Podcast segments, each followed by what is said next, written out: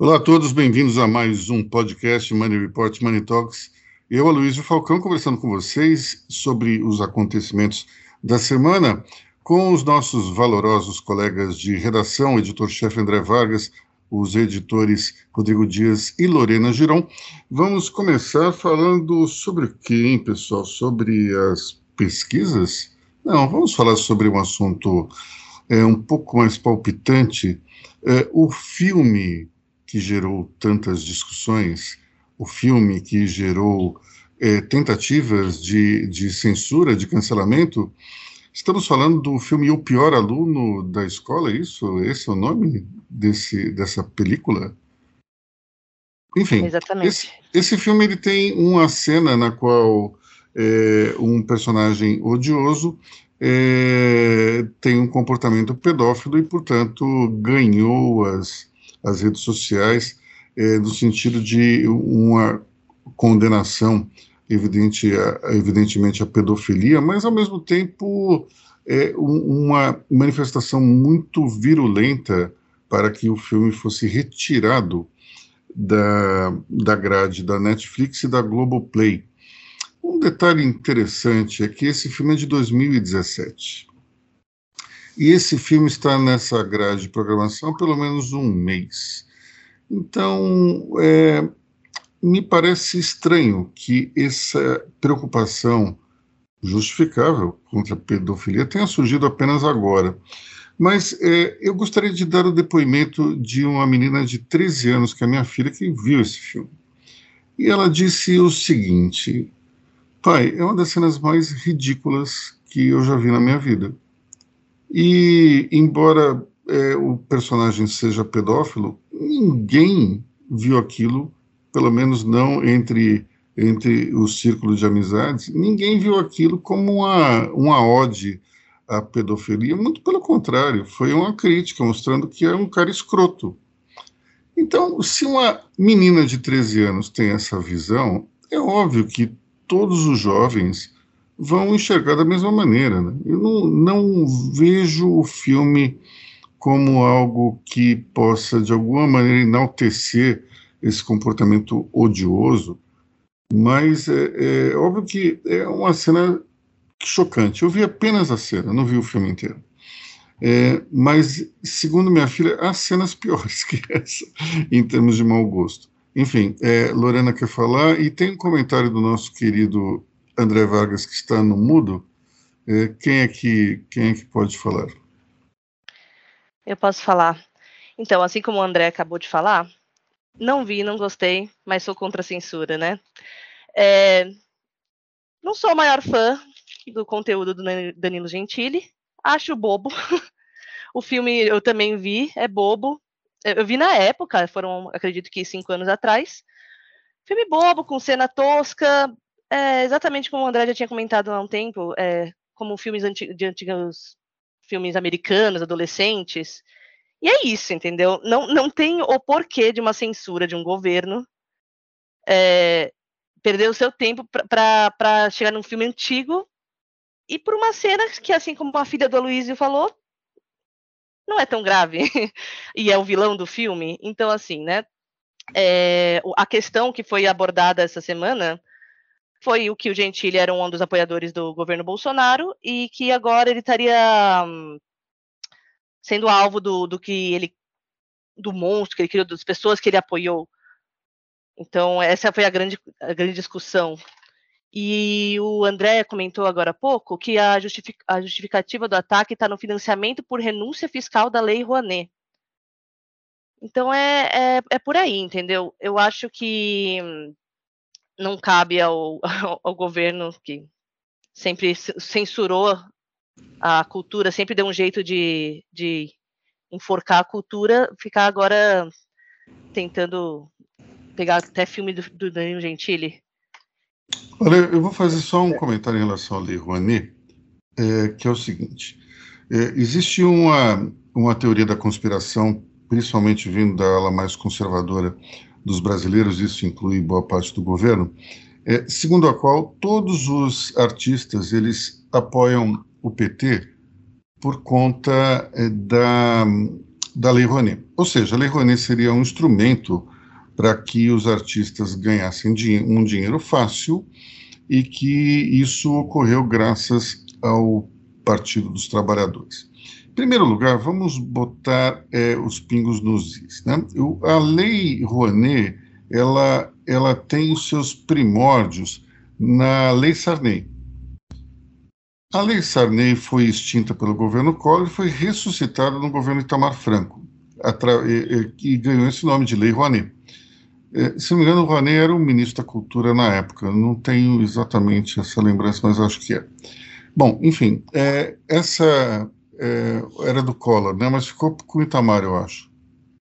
Bom, é, então essa lei ela surge, ela surge no governo Itamar Franco e ela é uma lei de renúncia fiscal. Ou seja, não é que o governo está dando dinheiro para quem queira fazer um projeto. E mesmo assim, não é uma coisa indiscriminada. Tem que passar por uma comissão. É, esse processo é demorado. Existem os atravessadores de praxe que, que surgem em todos os governos. E após a aprovação desse projeto, então, a pessoa que ganhou essa outorga, ela tem que ir atrás das empresas que têm imposto a pagar e tem um limite, que se não me engano é de 1% do imposto total a pagar. Portanto, não é uma coisa assim do tipo, apertou um botão, o dinheiro caiu na conta. Não. Tem um trabalho. Tem um trabalho e você tem que convencer a empresa a botar aquele dinheiro no seu projeto. Bom, quando a gente olha os 10 maiores projetos de 2017, todos são de grandes produtoras culturais. São de empresários que trabalham com esse tipo de coisa. Você vai ver algum artista lá pela trigésima posição, uma coisa assim do gênero. Então, é, muitas pessoas falam, ah, mas o fulano tem, uma, tem um, um, projeto aprovado na Lei Rouanet. Tem. Mas entre aprovar o projeto e viabilizá-lo, tem uma diferença muito grande. E, pessoal, quem bater. Vamos lá. Você tem alguns grandes. É, tem algumas grandes vítimas de plantão para esse tipo de coisa. Empresas que têm é, um, um imposto gigantesco a pagar. Vale do Rio Doce, Petrobras, qualquer banco, todos eles têm imposto altíssimo. Então, 1% desse imposto altíssimo é um dinheiro enorme. Agora, vamos lá, você é um, um artista X. Você acha que você vai conseguir bater na porta do diretor de marketing da Vale do Rio Doce, fazer uma reunião, ser aprovado? Isso não é uma coisa simples, é uma coisa muito demorada. Ah, mas eu conheço o primo do vizinho, do personal trainer, do diretor da, de marketing. Legal, vai demorar para ser atendido também. Depois o cara não decide sozinho, vai para um conselho. Não é uma coisa assim simples, não é uma relação de causa e efeito imediata. Então, quando se fala em lei Rouanet, a gente tem que pensar bem a respeito do que é a teoria da conspiração e do que é a prática. Voltando ao tema, ao tema censura propriamente dito. O André Vargas lembra aqui que não havia censura desde o governo Sarney. E o que, que foi essa censura do governo Sarney? Foi o filme do, do cineasta francês Jean-Luc Godard, chamado Je vous salue Marie, é, que, se você traduzir ao pé da letra, quer dizer Ave Maria. E esse, esse filme mostrava um casal de jovens na França dos anos 80 e fazendo uma analogia, analogia José e Maria, os pais de Jesus.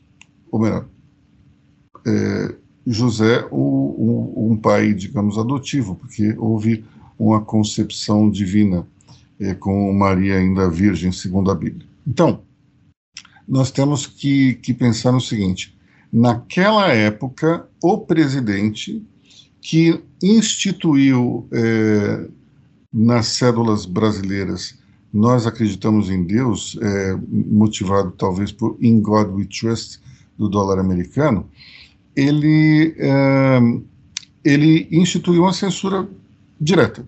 Simplesmente o filme foi tirado de circulação. Aqui é um pouco diferente. Houve uma, houve uma decisão do Ministério da Justiça, mas ela não foi cumprida. Não é isso, pessoal? O filme continua em cartaz, né? Bom, então nós temos aqui uma diferença muito básica, digamos, na, na consequência, mas o problema maior é justamente a intenção. Aqui o André Vargas lembra que mudou a classificação para 18 anos.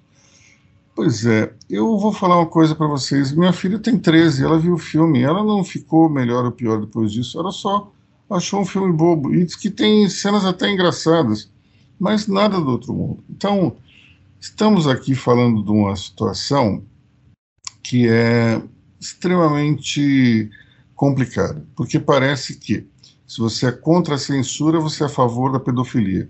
Uma coisa não tem nada a ver com a outra. E esse é um assunto que ele acaba esbarrando nesse, nessa situação. Então, é, é, a, a pedofilia é um crime hediondo, tem que ser combatido de todas as, as formas possíveis, só que eu acho que ali tem um, um, engano na interpretação. O filme não fala sobre isso, é uma cena só. O, o, personagem pedófilo é um vilão, ele é esculachado o tempo todo, e os alunos não caem na, na, na armadilha do pedófilo. Então, onde está exatamente a exaltação a esse crime horroroso. Não existe. Portanto, me parece um tanto quanto é, um, exagero e claramente uma, uma situação na qual se joga para a torcida conservadora. É, eu, eu acho complicado, porque a gente acaba banalizando uma discussão que é seríssima. Nós temos aí milhares de jovens, de, de pessoas traumatizadas por esse tipo de situação. E a gente fica banalizando a discussão.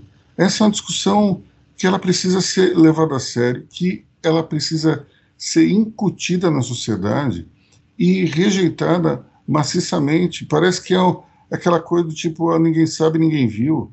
Só que nós sabemos que o agressor geralmente é uma pessoa conhecida da família, é um amigo da família ou é um parente, e esse tipo de coisa tem que ser violentamente reprimida, tem que ser condenada, e esses agressores têm que ir para a cadeia.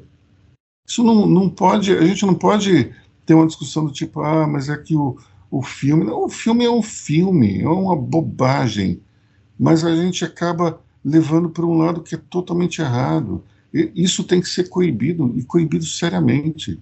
Então, fica aqui esse jogo para a torcida, ah, vamos, vamos é, censurar o filme, vamos mudar a, a, classificação etária do filme, a gente tem que ter medidas sérias que coíbam a pedofilia, ou então que a condenem seriamente. O que se vê por aí não é exatamente isso, né? Bom, pessoal... Lembrando, era, lembrando, lem, lembrando, Luiz, só para que a mesma comissão técnica que avaliou a classificação é, etária, né, da, de 14 anos no passado, foi a mesma que, que reformulou agora para 18 anos, né? E a gente tem que considerar também que, assim, uma ala da esquerda até fica comentando, né, será que não foi proposital essa, essa levantada de pauta do governo? Porque até o próprio Fabrício Bittar, né, foi o, diretor desse filme, falou como que é impressionante, né, a, a a capacidade do governo de desenterrar algumas pautas que estavam lá.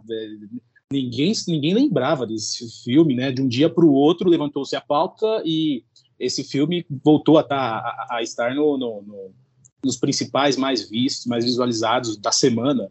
Então, assim, é, é, é uma é uma teoria que a própria esquerda está tá jogando, né? Em meio a tanta a, a inflação, a elevação de, da, taxa, da taxa de juros, é, preço dos combustíveis, talvez seja uma. A esquerda imagina que seja uma coisa até pensada. O, André Vargas, será que você não consegue abrir o microfone um instantinho e, e falar para todos o que você escreveu aqui no chat? É, vamos lá. Aqui o pedreiro, o pedreiro do andar de cima deu uma pausa, acho que ele foi tomar um café. Desculpe. É, Vamos falar de coisas sérias, né? Assim, com relação a pedofilia, assédio, a estupro. Semana passada, a Igreja Católica expulsou o padre uh, Pedro Leandro Ricardo. Esse cara foi expulso da, da, da, perdeu o passaporte do Vaticano, então agora ele vai responder uh, por corrupção e por estupro, e por assédio, e também por pedofilia, porque alguns dos estuprados dele tinham sido estuprados quando eram garotos e continuaram sendo estuprados depois. Isso ocorreu semana passada. É, esse é um grande feito. Um grande feito, uma grande renovação da Igreja Católica. É, isso ocorreu no interior de São Paulo. Esse caso foi denunciado por mim, por mim e por outras revistas. Isso também deu fantástico. E como o Aloysio estava falando, essa questão da, da seriedade da questão uh, da pedofilia, do assédio, da violência sexual, dos predadores sexuais que estão aí na sociedade, uh, esse é um caso que eu acho que não é para jogar confete, não é porque eu participei dessa apuração. E fui atrás desse cara e achei um monte de coisa.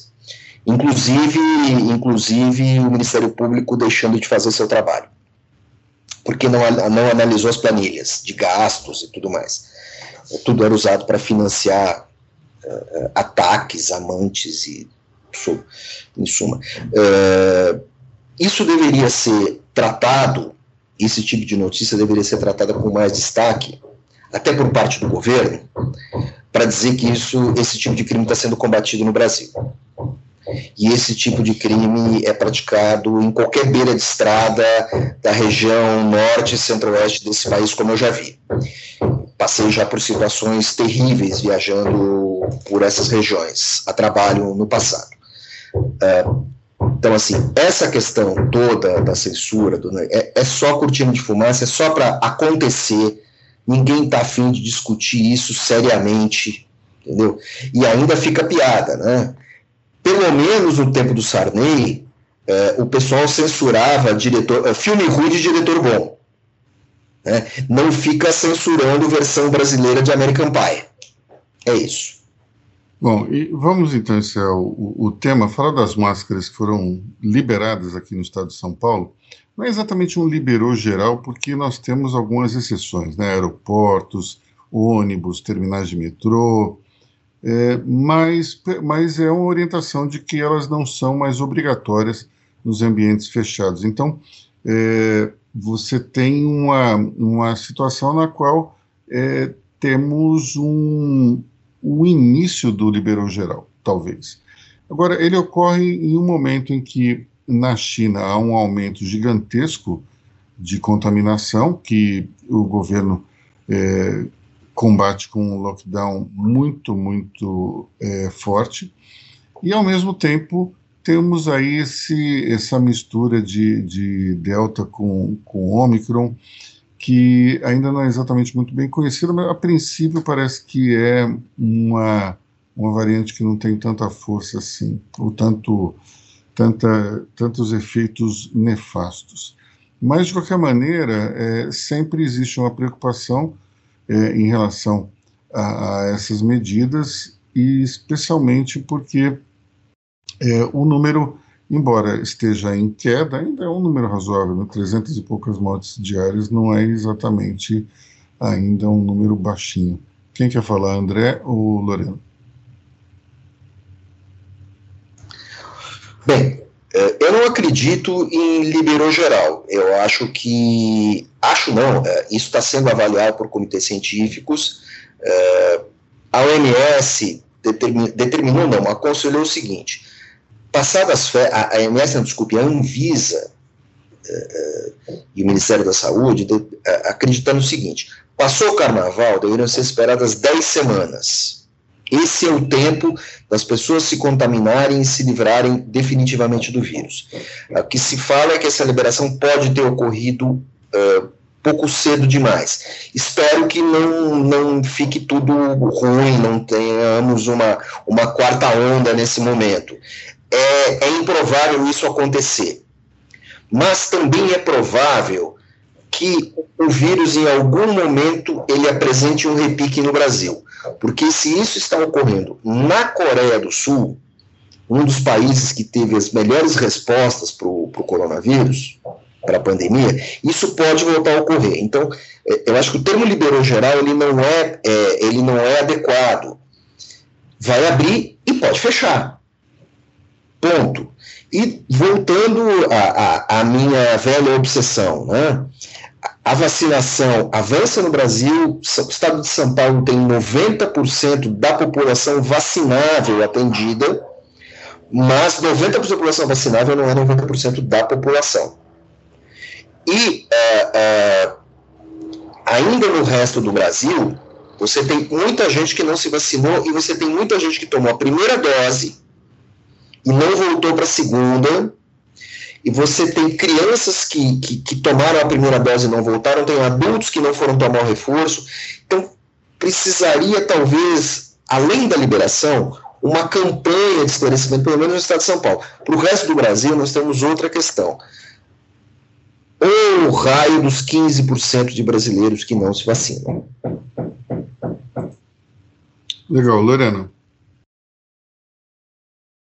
É, então, na minha opinião, eu acho um erro você tirar as máscaras agora, porque assim, muitos especialistas estão dizendo que é precipitado em flexibilizar o uso de máscara, porque sim, transporte coletivo, estações, hospitais, o uso tem que ser, tem que ser, é exigido, por que então desobrigar o uso em outros locais?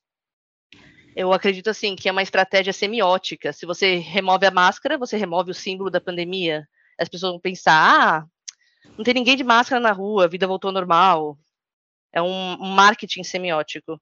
Então, assim, é, não vejo a necessidade disso tão cedo. Eu sei que parece, não parece ser cedo, porque a gente está tão cansado, né? Tá todo mundo cansado, é lógico. Mas, assim, é, os números estão caindo, ótimo. Só que ainda tem por volta de 300 brasileiros morrendo por dia. Então, ainda é um número inaceitável. É, não acho que não acho que é um número ainda que a gente possa completamente sair é, se isentar das máscaras. E assim como assim como o André falou, a Coreia do Sul está aumentando, Hong Kong tá, Hong Kong está aumentando, a China, a Europa, é, a gente tem, é, então, eu tenho uma tá, pergunta para fazer em relação a isso, Lorena. É, hum. e, e, esses números da Coreia, da China, Hong Kong, enfim, é, Europa, são de não vacinados ou são de vacinados? Vocês têm essa estatística? É, então, é, é, complicado lá, porque, por exemplo, é, o que eu percebi na, em Hong Kong é que não, não tinha vacinados, é, vacinados contaminados, com certeza. E em Hong Kong tinha idosos, idosos não vacinados. E mas, mas a vacinação, a vacinação está em alta lá, pelo, pelo, pelos dados. Eles têm alta testagem. Então, assim, é, não, tá muito confuso ainda uh, essa questão, sinceramente. Principalmente para o Brasil, que não tem esse controle que os outros países têm. Países que têm um controle alto de, de, de testagem e a, a vantagem não... é que não tem mortos entre esses vacinados, né? Então, ou tem é. pelo menos uma, um índice muito baixo. Então, a gente está falando. Gente... Esses 300 e poucos mortos aí, a maioria, então, deve ser de não vacinados, aqui no Brasil, né? Acredito que sim. Ó, eu queria só. Eu, eu, eu, acho, eu acho que quando a gente tem uma, uma incerteza, talvez seja melhor não fazer nada e deixar tudo como, como está. Mas é, o que eu vejo, é, o que motiva esse, essa decisão do governador João Dória? Acho que são duas quedas. A primeira queda na contaminação, no número de vítimas, mas basicamente a queda de popularidade dele também. Isso é uma tentativa de se jogar para a torcida no sentido de que as pessoas têm um esgotamento psicológico gigantesco em relação ao uso de máscaras. A impressão que eu tenho é que ele está querendo, de alguma maneira, é, reverter a rejeição que ele ganhou durante a pandemia por ter tomado medidas duras, então agora está na outra, na outra ponta. Mas eu gostaria só de fazer uma observação também em relação a uma certa hipocrisia que a gente vive nessa questão do uso de máscaras. Então você entra num restaurante, você tem que usar uma máscara. Só que você senta e você tira a máscara. Para você sair, por exemplo, da sua mesa até o banheiro, você tem que usar uma máscara. Qual é a diferença que isso faz? Eu acredito que nenhuma, porque afinal de contas você está andando no mesmo lugar que você estava com a máscara até um segundo atrás, não está falando, você está quieto, então, para que usar a máscara o tempo todo no restaurante? Você pode tirar a máscara assim que você senta à mesa. Portanto, me parece que é um aspecto, tem um aspecto aí meio hipócrita nessa história toda. É, a gente tem que enxergar também que essas medidas todas foram utilizadas lá atrás muito mais para evitar um, um, um, verdadeiro caos no sistema de saúde do que necessariamente para salvar vidas. Do ponto de vista humanitário, é uma coisa ruim de dizer, eu sei, mas quando você olha a motivação pura e simples do, das autoridades, é muito mais voltada para preservar o sistema de saúde do que para salvar vidas, embora o discurso seja exatamente o outro. Tanto é que você percebe, quando começa, quando sai da pauta é, o, o gargalo nos hospitais, começa um processo de flexibilização. É uma relação direta. Diminuiu o gargalo, os hospitais não estão mais correndo risco, imediatamente você tem regras que são cada vez mais flexibilizadas. É, o André fala aqui que ninguém testou em alguma cidade a retirada de máscaras. Isso é verdade também. A gente não sabe qual é o efeito. É, uma observação, agora que o pedreiro foi fumar um cigarro.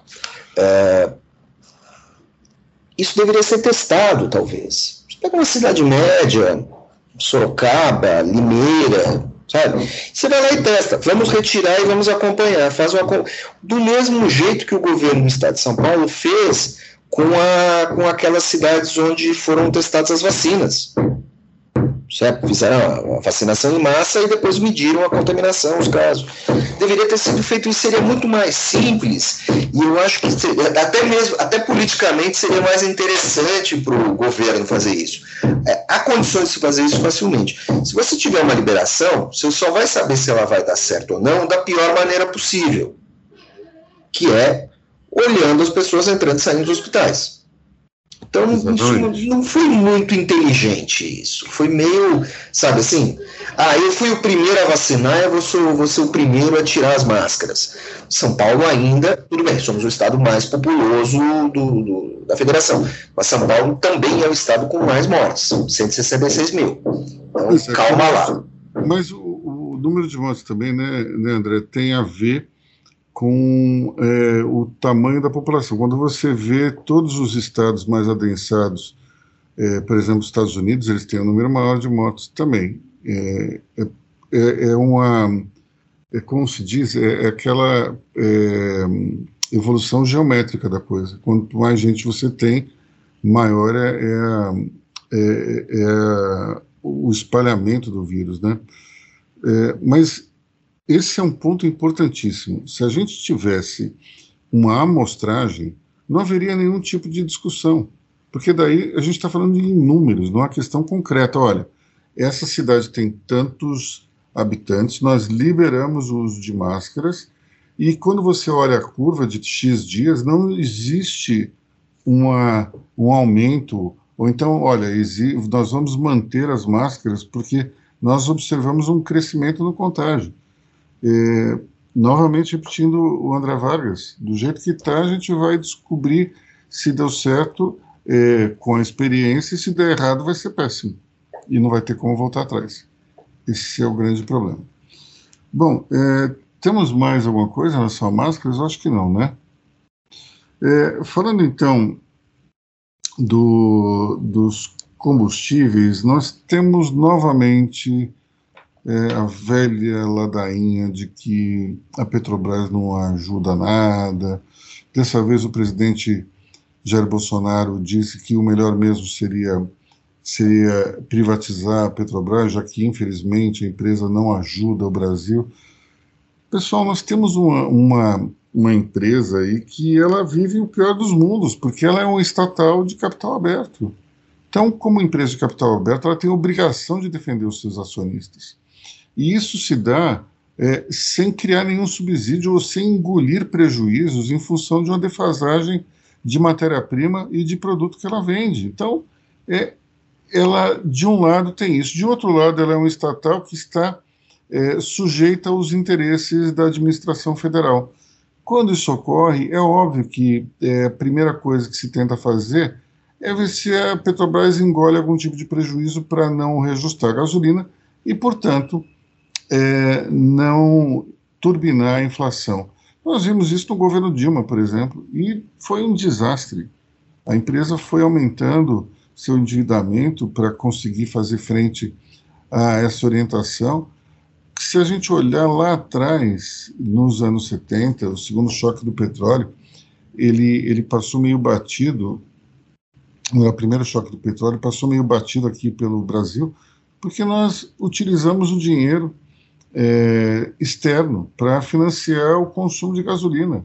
Nós tínhamos ali o milagre econômico, ele ainda estava é, com uma certa atração, e o presidente da República, o general Ernesto Geisel, resolveu que é, iria financiar esse, esse uso, achando que talvez o, o preço flutuasse e voltasse é, para baixo.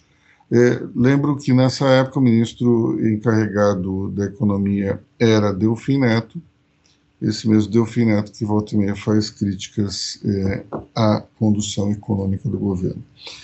É, isso, infelizmente, deve durar mais um pouco, porque o preço do barril, embora não esteja nos píncaros que atingiu logo no início da, da guerra da Ucrânia, continua alto, está flutuando, baixou um pouco, agora voltou. Enfim, nós temos aí, vamos ter o que os americanos chamam de overshooting por ainda algum, algum tempo. Mas, infelizmente, como o general Hamilton Mourão falou ontem, é, a gasolina vai voltar para o patamar de R$ reais o litro.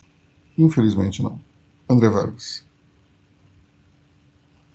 A principal questão não é atacada, que é a política cambial brasileira. Se a política cambial brasileira, se o real estivesse menos desequilibrado com relação ao dólar, as variações do preço do petróleo em dólar, elas não seriam, o 1% seria menor. É só isso. De novo, uma cortina de fumaça. Nós temos uma política cambial muito frágil, estamos numa posição muito limitada, muito. É, é, é, estamos praticamente no, no, no corner por causa disso. Quando o Bolsonaro faz essas declarações sobre interferência da Petrobras, ele só cria insegurança, ele só cria insegurança nos investidores, ninguém vai botar dinheiro aqui. O Brasil é um país com baixo índice de poupança interna, então a gente precisa de dinheiro de fora. Assim, então, assim, nada, esses caras não estão contribuindo em nada. Certo? E assim, não está contribuindo em nada no básico, não é nem a direita, nem ao centro, nem à esquerda. Eles não estão ajudando a entrar dinheiro no país, capital sólido. Que ninguém vai querer botar dinheiro aqui, dinheiro novo, certo? Uh, com esse jogo de empurra. E o Brasil precisa acertar a sua política cambial. E para acertar a política cambial vai ser muito difícil, vai ser muito duro, vai penalizar a população, sim. Então, estamos numa sinuca de bico. Mas nós tivemos, por outro lado, uma entrada de, de dólar mais alta nos últimos tempos. Isso, desde a virada do ano, é, dá para ver que o dólar vem caindo em função é, de um fluxo maior de moeda americana aqui dentro do mercado. Né? Inclusive, a bolsa, a bolsa de valores aumentando um pouco seus, seus volumes em função disso. Mas a, a questão é: isso vai continuar durante muito tempo? Não vai? A gente precisa ainda analisar melhor esse quadro.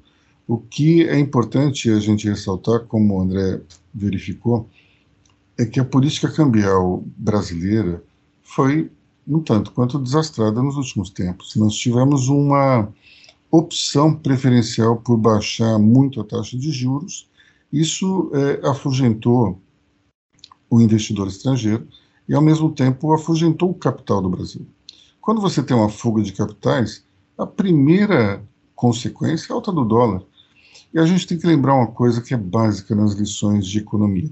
Um país com moeda fraca não vai a nenhum lugar. Nós não conseguimos crescer a economia com uma moeda fraca. Infelizmente, nós temos aí um, uma cultura da maxi desvalorização que foi é, cultuada entre os anos 70, 80 e 90, na qual parece que a solução para os problemas é aumentar as exportações, é dar uma pancada no dólar. Isso não funciona a longo prazo. Pode até mexer um pouco, mas a questão é que você, quando você tem um câmbio artificial, seja para cima, seja para baixo, você não está fazendo bem para a economia. Você tem que fazer com que a moeda se fortaleça com base em, em fundamentos sólidos da economia.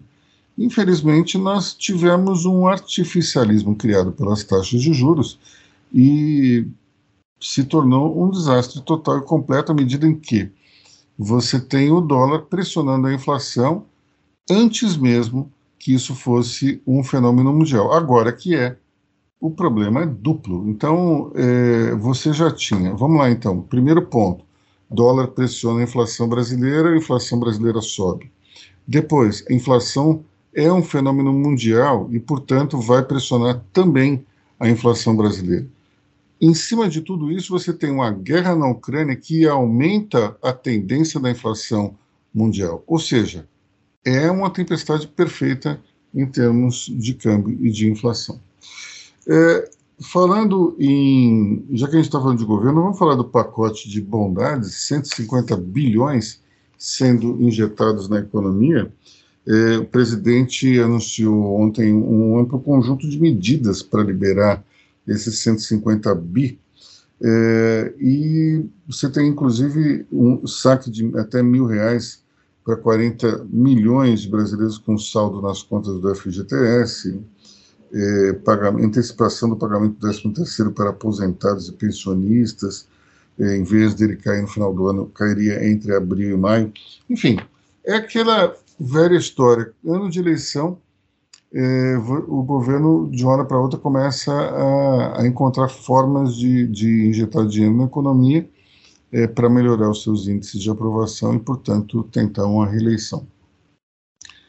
Não é exatamente uma grande novidade, isso ocorre desde que inventaram a reeleição, e, inclusive, deve ocorrer aqui em São Paulo para, de alguma maneira, turbinar a, a candidatura do governador João Dória. O, todos é, sabem que o governo tem 50 bi em caixa, e isso pode ser direcionado para programas que melhorem a economia ou de alguma maneira é, criem algum impacto social entre os eleitores é, paulistas. Enfim, é, alguns vão dizer que é um casuísmo eleitoral, outros que é manipulação, e todos têm razão, é mesmo. Só que é o que acontece, está dentro da lei, não temos nada é, que possamos fazer contra ou a favor.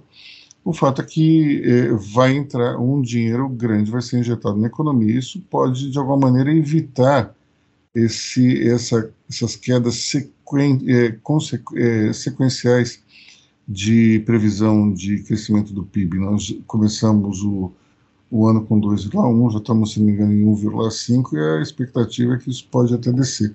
Com esse pacote de bondades, talvez não desça.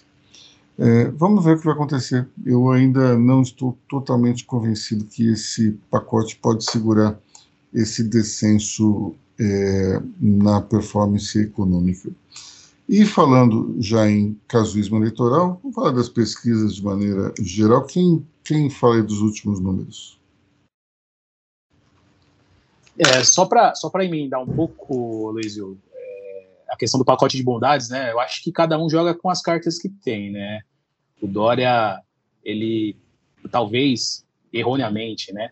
Ele tenha ajudado a, a liberação das máscaras para impactar um pouco a, a impopularidade dele. E o Bolsonaro ele vai usar esse esse orçamento que ele tem disponível até constitucionalmente para conseguir é, acelerar, digamos assim, a diferença, né, diminuir a diferença dele com, com esse presidente Lula. Agora, as, a, a pesquisa de ontem, né, da Genial Quest, ela mostrou mais uma vez que a disputa é, em São Paulo vai vai, vai é, tá despontando para a questão do, do, do, do Haddad França, né, a esquerda a esquerda tendo essa, esse público cativo, né, o Rodrigo Garcia com pouca popularidade, não, não é conhecido ainda pelos paulistas, mas o que gera uma, uma tensão maior é quando, é, é, é assim, parece que os votos do Haddad e do França, eles são votos, de um, digamos que um pouco distintos, né? É, talvez a melhor alternativa aí para a esquerda é essa unificação para fazer frente ao Tarcísio, que é um nome a se preocupar em São Paulo. Olha, eu acho que a gente tem aí uma. Existe uma, uma superposição pequena entre Haddad e França. É, o França é um eleitor um tanto quanto difuso. Ele pode ser de esquerda, de centro ou de direita. Menos de direita, evidentemente, né? mais de, de esquerda e de centro.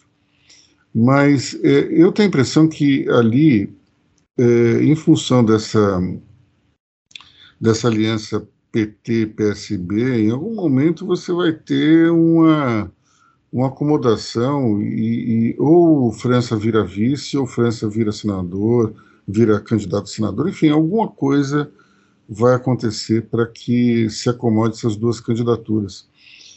Acredito que no final quem vai prevalecer é Fernando Haddad, ele tem um, ele tem um percentual maior de intenção de votos, pertence ao partido que está encabeçando a chapa, então acho difícil que isso se mantenha durante muito tempo.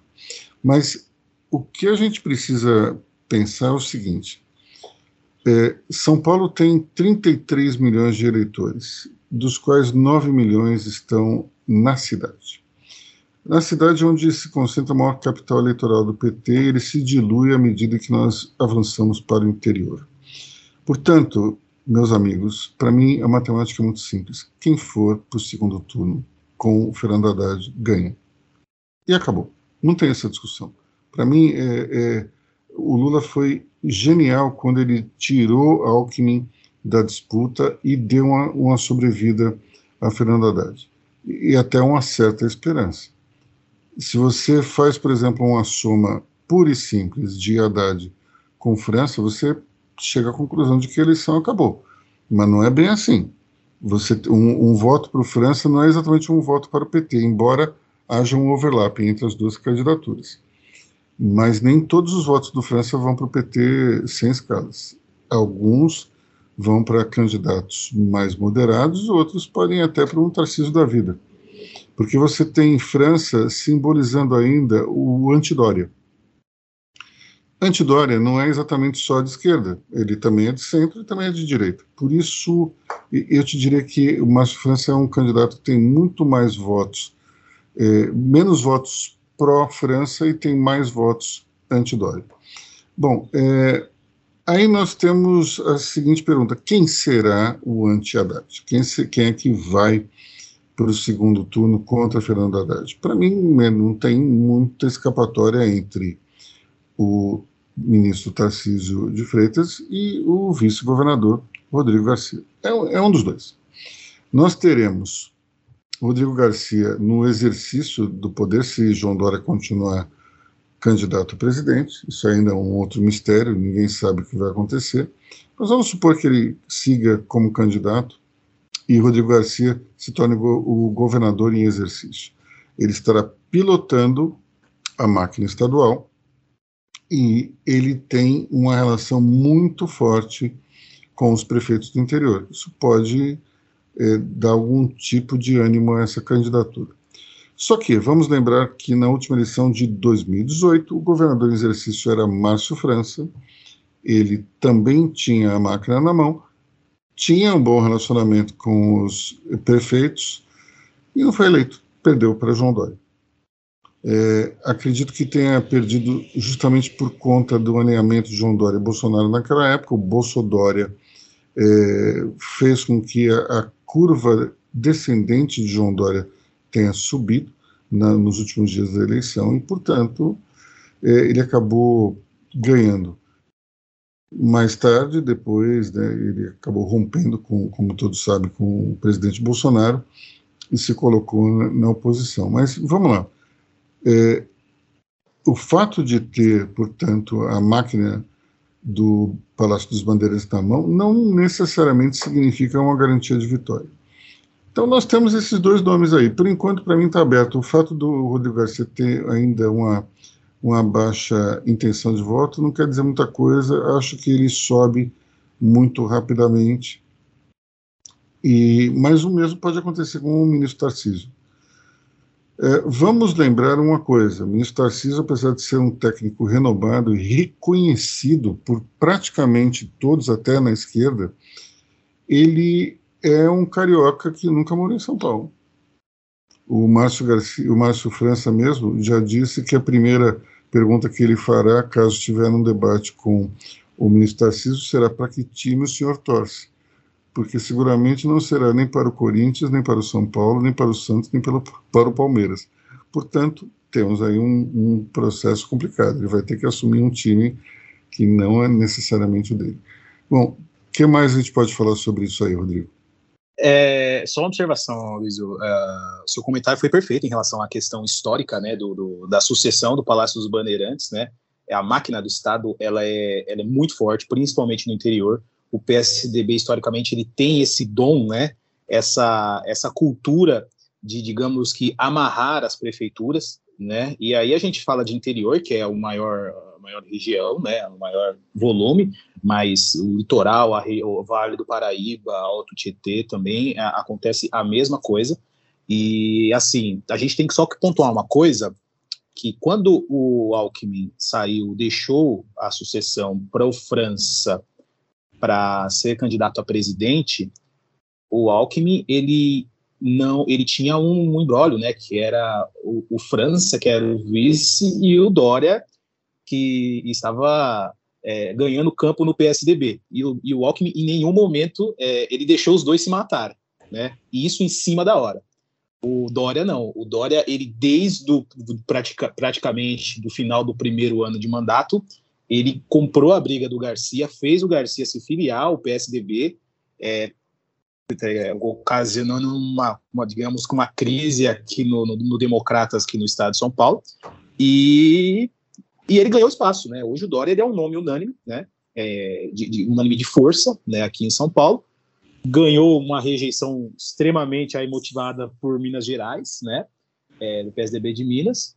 Teve esse desgaste todo por das prévias, mas assim, é, o que me causa, só para eu terminar minha parte, o que causa uma, uma estranheza, até um, um receio, é como, é, como está tranquilo o clima é, no Palácio dos Bandeirantes, na, nas prefeituras que são do, do aliadas ao, ao, governo do estado, porque por mais que os números, por mais que os números mostram Rodrigo Garcia que não conseguiu decolar ainda, existe uma calmaria, uma tranquilidade de que o Garcia ele vai conseguir ir para o segundo turno e ganhar as eleições.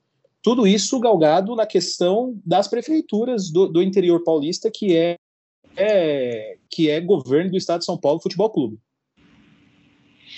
Eu queria lembrar duas coisas. A, a primeira é que é, Geraldo Alckmin era o vice de Mário Covas e foi lançado a, a, candidato a prefeito da cidade de São Paulo e não foi nada bem. Né? Perdeu a eleição, como todo mundo sabe, mas é, ele ele tinha que ele era tão desconhecido, mas tão desconhecido que quando foi é, a produtora queria gravar o programa dele, ele chegou lá, olhou para a recepcionista e disse assim: Eu queria falar com o fulano, que era o dono da produtora.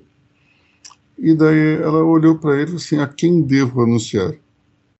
Então, ele era tão desconhecido que a recepcionista da produtora que ia fazer a campanha dele não tinha a menor noção de quem ele era. É, isso pode valer para Rodrigo Garcia também, porque a máquina ela funciona. Ele não ganhou aquela eleição, mas depois ele ganhou. Ele foi o candidato à, à, reeleição, né? Já ele ocupou o finalzinho do é, o, o, André lembra que é uma produtora que só fazia campanhas políticas, é isso mesmo. É, mas o, o Geraldo Alckmin ele, ele, era o vice de Mário Covas. Mário Covas, infelizmente, faleceu, vítima de um câncer, ele assumiu esse lugar e ele foi é, eleito. Né? E essa reeleição não vale, porque é, ele foi reeleito novamente. Quando você assume com vice, não conta como reeleição. Mas é, Alckmin, além de, do fato de ser desconhecido como Rodrigo Garcia, ele também é um caipira. E Rodrigo Garcia tem aquele jeito caipirão, é, fácil, sotaque, fala arrastada, sotaque. Então, é, é, é um nome a se observar. Você não pode descartar esse, esse vice-governador, porque ele pode surpreender. Em relação a, a Tarcísio, só para antes de passar a palavra para você, Rodrigo, é, o André fez um comentário aqui, mas ele errou, ele errou o político. Então vamos lá. É, em, na eleição para prefeito de 1985, Fernando Henrique era candidato, assim como é, Eduardo Suplicy também. Eduardo Suplicy pelo PT, então, é, passou, naquela época as perguntas não eram muito combinadas assim entre os candidatos, então é, havia algumas surpresas. Os jornalistas eles, eles gostavam de provocar. A primeira provocação foi para o candidato Eduardo Suplicy. O jornalista Boris Casoy, que está nativo até hoje, perguntou para o Suplicy quanto custa um pãozinho. E Suplicy chutou um preço que dava para comprar quase que metade da padaria. Agora, para o Fernando Henrique, ele perguntou assim: Senador Fernando Henrique, onde fica Sapopemba? E o Fernando Henrique não tinha a menor ideia. Ou seja, é, se alguém perguntar para o ministro Tarcísio onde fica um determinado bairro, pode ser complicado, mas eu tenho certeza que ele, como um bom técnico, vai estudar bastante o, o assunto e, e, vai se dar bem nessa questão.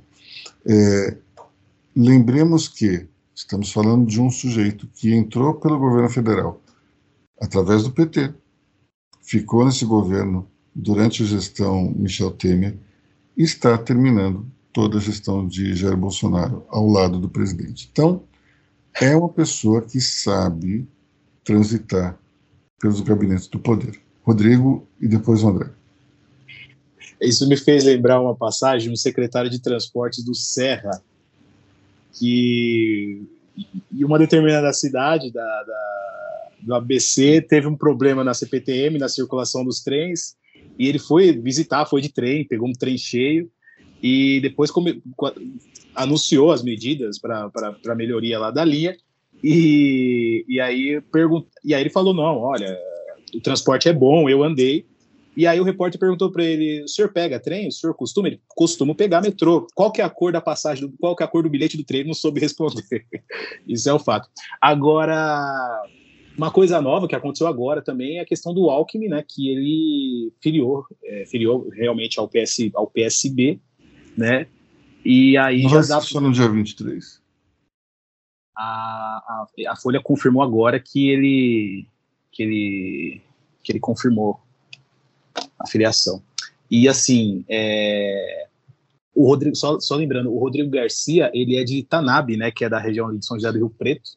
Ele que se diz, nasceu na roça, ele gosta da roça, mas é uma figura, ele é a cópia, né, ele, tem gente que até brinca, né, pessoal lá do Palácio dos Bandeirantes, que o Rodrigo Garcia, ele é um mini Geraldo Alckmin, né, que até o jeito de falar, até as pontuações é, são idênticas ao, ao, ao Alckmin. Vai ser interessante essa campanha. Será que ele fala também pausadamente e, e articulando todas as sílabas que nem o Geraldo Alckmin?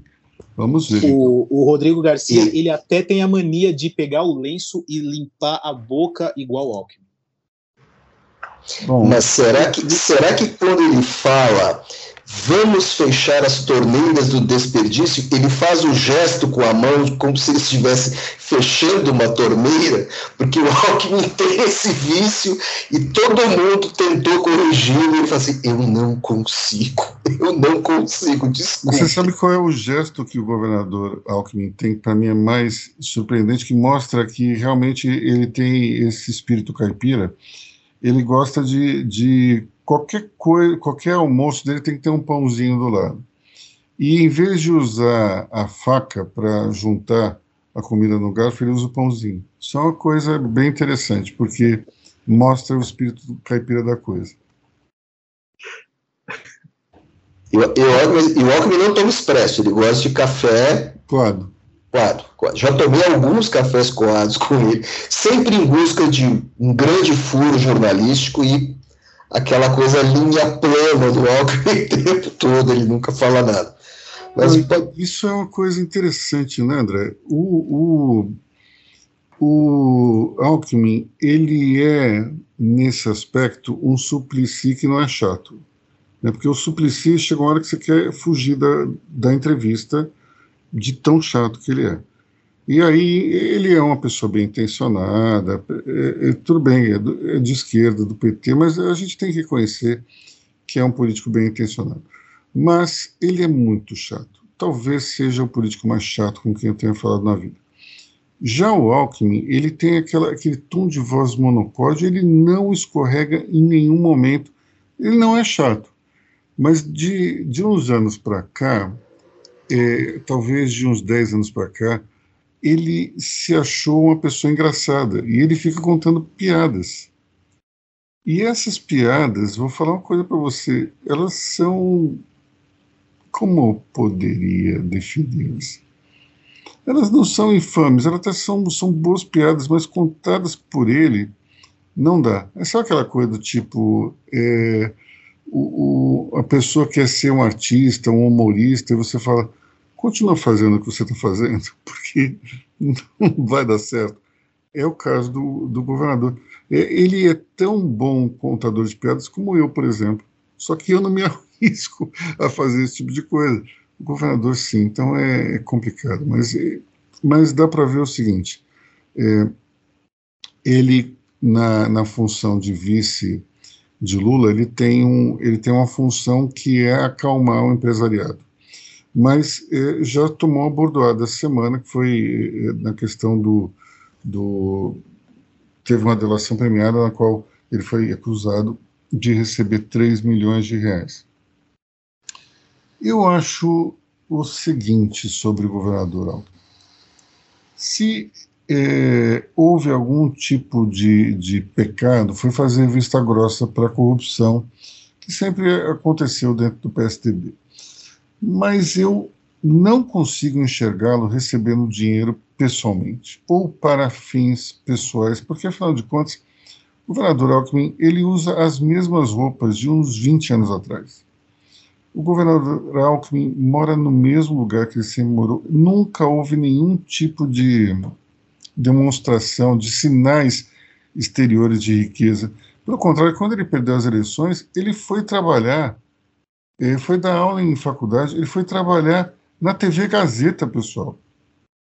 Então, acho difícil que seja uma pessoa é, ligada à corrupção. Mas, enfim, posso estar sendo ingênuo, mas acho difícil. Não me parece ser alguém desse tipo. Vou contar um caos meu com o governador Alckmin, que no auge de umas denúncias com respeito do de um cunhado dele, que tinha sido caixa de campanha e tal, e ele estava sob pressão. Encontrei o governador num evento e ele. Eu estava indo tomar um café, e ele. Vou, vou tomar um café também. E de repente, não mais que de repente, eu me vi num boteco, eu, governador do estado de São Paulo, e o ajudante de ordens. E o Alckmin. E eu me curvar e tal, e o Alckmin meio atucanado fala assim: olha, eu perguntei, governador, como estão as coisas? E ele fez uma careta, o café chegando, estava comendo um bolinho ali de laranja, alguma coisa assim. E não tinha mais ninguém, e ele falou assim: sabe o que, que é? Essas coisas aí que estão acusando, o meu cunhado e tal. Eu vou te contar uma coisa, automaticamente eu gelei, eu já me vi assim, a grande manchete do dia é minha. Já estava ligando para a redação, parem as máquinas, é comigo. E eu ali esperando, esperando ele falar alguma coisa, e ele olha para mim faz aquela cara de algo e fala assim: família é fogo.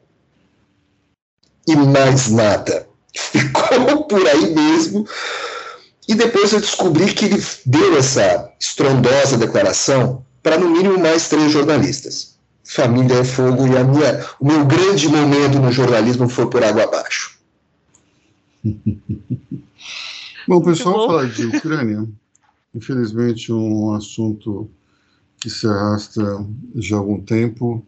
É, guerra continua escalando, é, bombardeios, pessoas sendo mortas, cenas é, de flagelo total. Temos aí um, um, aparente avanço nas negociações, parece que o, o presidente ucraniano é, aceitou a ideia de não ter mísseis da, da ONU, mas me parece uma, uma história é, que, infelizmente, não está ainda é, próxima do fim. Queria fazer uma observação que ontem discuti com os meus amigos aí do programa Quatro Ases. Um, nós temos um efeito inusitado dentro desse dentro desse bloqueio econômico feito em relação à Rússia, que é o seguinte: antes as, a grande a grande preocupação que os países tinham era de proteger o valor de suas reservas internacionais. Agora, depois de, dessa guerra, a questão é se é possível proteger a validade dessas, dessas reservas, porque elas estão em dólar, poderiam estar em ouro, poderiam estar em, em, em, em euro, mas o fato é que é, o sistema financeiro internacional cancelou, congelou. Então, é, a Rússia tinha uma, uma reserva qual que ela não pode dispor mais. Então, não é questão do, da moeda em si, se estava em dólar ou não estava em dólar. O sistema simplesmente, é, como diria o Alckmin, fechou a torneira. Então, é, como é que a gente faz agora? É, as reservas do Brasil, que são de 370, 350 bilhões, de dólares, elas são do Brasil mesmo, ou se houver algum incidente internacional, elas podem ser congeladas. É, a gente, por mais que eu torça contra a Rússia dentro desse processo todo, é, isso levantou uma lebre interessante. Será que as reservas internacionais não são mais do país que as possui? Porque basta os Estados Unidos apertar um botão e acabou. É, é tal história, né? É, muitas vezes eu, eu, eu falo sobre cancelamento, sobre algumas atitudes do, do STF. Enquanto, enquanto está acontecendo com pessoas que são ligadas à extrema-direita e, portanto, pessoas que têm um comportamento hediondo, é, de uma certa forma, a intelectualidade não se manifesta. Agora, isso pode gerar uma onda que vai bater nas pessoas boas. Então, a minha pergunta é: será que esse tipo de atitude em relação a um vilão que hoje é a Rússia não pode respingar mais para frente em outros países que não tem nada a ver ou simplesmente contrariar algum interesse específico dos Estados Unidos?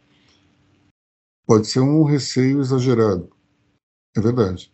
Mas é, um, é uma preocupação que a gente tem que ter e tem que deixar isso muito claro. Em que situações é, as reservas internacionais podem ser congeladas, é, em que casos não? Nós não podemos deixar esse assunto meio no ar. André. É, a gente vai saber qual o caminho que os estados vão tomar, é, principalmente a gente vai entender o nível de desconfiança se as reservas em ouro dos países começarem a aumentar. Isso vai. É, a única solução é essa: você voltar para um padrão anterior. Porque, sim, você não vai tra poder transformar isso em token, vai dar no mesmo. Então, você vai ter que, cada país vai ter que pensar em ter o seu pequeno Fort Knox. Pois é, porque não adianta. Hoje, é, praticamente, tirando o Fort Knox, tudo é custodiado. Então você não pode mais custodiar nada, vai ter cada um ter o seu Fort Knox. Mas, é, como a gente aprendeu no filme Goldfinger, nem o Fort Knox é inexpugnável, certo? Se não fosse a Pulse Galore, é, o Goldfinger tinha assaltado o Fort Knox e levado embora todo aquele ou melhor, ele não tinha levado embora, ele queria no, deixar o ouro radioativo e, portanto, o, a, a, o, o que ele tinha de reserva de ouro seria valorizado exponencialmente, enfim. Mas o filme do James Bond mostrou que é possível assaltar o Fort Knox, basta querer. Bom, pessoal, é. Temos mais alguma coisa para falar da Ucrânia, a não ser lamentar profundamente a escalada da guerra? Acho que a questão principal da Ucrânia e da minha cachorrinha que está latindo, em protesto a essa guerra sem sentido, me parece o seguinte: ambos os lados querem chegar a um consenso de forma a não parecer que saíram derrotados. É, tá na cara que já já já está muito claro que por mais que a Rússia ganhe a guerra, ela não vai poder dominar territorialmente a Ucrânia, porque vai haver muita resistência, inclusive de russos ucranianos. Outra coisa, o Putin está enfrentando resistência interna ao conflito. É, é, essa guerra não é mais a guerra do Afeganistão, que foi né, ocorrida num contexto de Guerra Fria e tudo mais, havia a forte censura, e, e, e, na Guerra do Afeganistão, os, os soviéticos mandaram para o Afeganistão grandes contingentes de outras etnias. Você tinha um monte de soldado russo ali de olhinho puxado, do, ali no Sistão, né? daqueles um países. É, um monte deles usa lá. Você tinha mongol, cazaque, kirguise, é, Dessa vez, assim, é russo contra ucraniano. Né? É, é, é, é uruguaio contra. É argentino contra uruguaio. Então, fica muito difícil. Então, como é que a, eles, eles entraram? Como é que eles vão sair? Essa é a questão. É, é, tem que saber qual é a agenda. Em nenhum momento no passado me pareceu que o Putin sugeriu a neutralidade da Ucrânia. Também não me pareceu que e, e, nunca é, que a Ucrânia estava a fim de chegar a um, um, uma solução conciliadora com a Rússia para poder se desenvolver economicamente. Então, assim, é, é, nada justifica, mas assim, faltou talvez estratégia, talvez os ucranianos jamais tivessem acreditado que os russos iriam invadi-los. E os russos estão fazendo essa invasão lentamente, também porque se eles tomarem tudo de uma vez, vai ficar muito ruim para o lado deles. Olha, aí eu acho que tem um ponto que é a irresponsabilidade do presidente ucraniano. Porque é, a gente não está falando do, de, um, de um líder, é, um chefe de Estado como Emmanuel Macron. A gente está falando do Vladimir Putin que já tinha invadido outras ex-repúblicas soviéticas, né? Já tinha invadido duas. Então, a gente não pode, não é exatamente a hora que não, mas ninguém estava esperando a invasão. O próprio presidente americano Joe Biden disse, ele vai invadir e ele invadiu. Então me parece o seguinte: se cutucou a onça com a vara curta e isso foi uma responsabilidade. Acompanham nessa responsabilidade o próprio Estados Unidos e a OTAN, porque insuflaram a Ucrânia e na hora H foram embora. Ah, mas aí o, o presidente Joe Biden assinou um checão de 800 milhões, chamou o Vladimir Putin de criminoso de guerra, elevou o tom. Agora, vai mandar alguma tropa? Não vai. Vai se envolver diretamente na guerra? Não vai. Vai então, fechar espaço aéreo? Também não. Então, nós estamos aqui numa situação do tipo, eles, eles usaram a Ucrânia para cutucar o Putin, a Ucrânia está sofrendo as consequências disso e eles não vão fazer nada de excepcional. Botaram um dinheirão lá, tudo bem, mas a troco do quê? Esse dinheiro ele vai ser usado para comprar armamentos americanos? O dinheiro vai e volta? Então, é, me pareceu uma responsabilidade muito grande de todos, embora ninguém possa concordar com o ataque a uma soberania nacional, a invasão de um país. Isso é totalmente condenável. Mas a gente está falando de um, um sujeito que está no poder há muitos anos, ex-agente da KGB e que quer retomar o poderio antigo da, da União Soviética. Ora, e ele já invadiu duas ex-repúblicas. Estava na cara que isso ia acontecer. Só não enxergava que não queria. E daí acontece, e o que, que a OTAN faz? E o que, que o, os Estados Unidos fazem? Olha, deixa para lá. Eu não vou botar nenhuma tropa. Eu entendo que. Eu entendo isso. Agora, por outro lado, também vamos, já que deu a confusão, é, o mínimo que os Estados Unidos deveria fazer era trabalhar pela paz. Aí o Joe Biden fica, dá o dinheiro e ainda fica chamando o cara de criminoso de guerra. Eu não entendi. No começo, eu entendia qual era a postura americana. Vamos sufocar a Rússia economicamente para tentar para negociar uma retirada. Aí, de repente, ao lado disso tudo, começa essa situação do tipo, olha, vamos provocar, não estou entendendo. Sinceramente, não entendo. É, é, tirando, tirando talvez John Kennedy e Bill Clinton, os democratas eles têm uma tradição de fazer lambanças no frontisteiro. E com Joe Biden não está sendo muito diferente, não. Diga, André. E, e tem uma outra questão, né? É, terminada essa lambança, porque ela, ela não vai muito longe, essa guerra ela não vai muito longe. É, é muito, tem um detalhe, né? O, o, o Putin aprendeu na Chechênia. Quando, ele, é, quando Yeltsin tomou Grozny, os chechenos destruíram o exército russo porque o exército não estava preparado para atuar dentro de cidades. O que, que o Putin fez na Segunda Guerra da Chechênia? Destruiu a cidade. O Putin não pode fazer isso com Kiev. Não pode fazer. É a mesma coisa que ocorresse uma guerra entre o Brasil e o Rio de Janeiro e uh, o, o, resto do exército brasileiro vai destruir o Rio de Janeiro, deixar aquilo virar um estacionamento. Ele não pode entrar na cidade. E ele, ao mesmo tempo, ele poderia ter cercado a cidade. Ele não fez isso. Ele, então, assim, tem uma estratégia que não está muito clara, não está muito claro o que, que ele quer. E a questão central, eh, não é, desculpe, é a questão periférica, é, depois de tudo isso acontecer, o que será da Ucrânia? Porque você tem, uh, nesse momento, a Ucrânia tem milícias, ela sempre teve milícias, eles têm um guarda nacional além do exército, né? a, a exemplo da antiga Iugoslávia.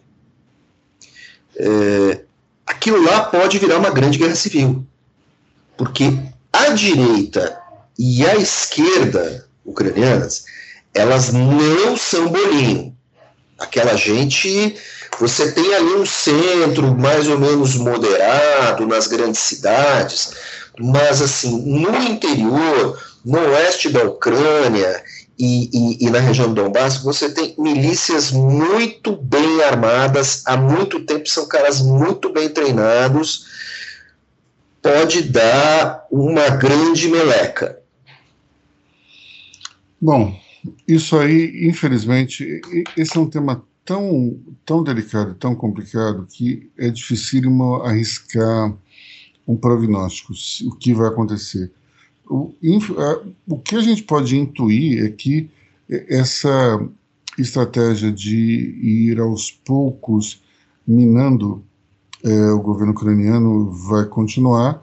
O, o Putin vai elevar o tom de voz mais algumas vezes. E só que a gente está falando de um sujeito que está sendo é, pressionado de tudo quanto é lado. E a gente não sabe como é que isso pode terminar. É perigoso demais. Enfim, é, vamos ficar por aqui, pessoal. O fim de semana está chegando. Eu acho que a gente já passou em muito da uma hora de gravação. É, peço desculpas pela verborragia excessiva aos nossos ouvintes. E desejo a todos um final de semana esplendoroso. Tchau, até semana que vem. Pessoal, até semana que vem. Eu, o meu pedreiro e a minha cachorra nos despedimos. Até a próxima, galera. É, até semana que vem. Até semana que vem, pessoal.